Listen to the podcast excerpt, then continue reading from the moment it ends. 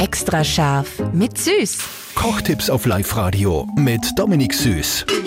Es gibt einen genialen Frühlingshack. Auf Social Media ist er gerade super äh, trendy. Teile von einer Zitrone einfach einfrieren und das anstatt dem Eiswürfel ins Getränk schmeißen. Unser Starkoch Dominik Süß hat meiner Kollegin Silly Riegler erklärt, wie das Ganze funktioniert. Ja, voll, das ist ein bisschen ein Instagram-Hack.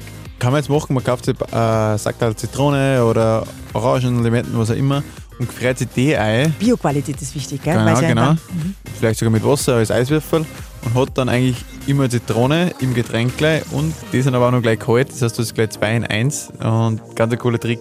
Auch für Gin Tonic ist gut, wenn du Limette oder Zitrone drin hast. Ist ein natürliches Eiswürfel quasi. Also einfach Limette vierteln, eingefrieren und dann zack, bumm. Genau. Du musst halt eigentlich, du hast ein bisschen einen, einen Zitronengeschmack auch dabei, weil der Zitronensaft in die einzelnen Elemente, Elemente von der Zitrone, wenn der gefriert natürlich, dann zerreißt es sogar. Also wieder größer, dehnt sich aus, wie bei einer Flasche, die was eingefroren ist und das zerstört die Schicht. Das heißt, wenn das wieder auftaut, dann ist es automatisch, rinnt der Saft aus, weil, weil der die Struktur zerstört hat. Gell?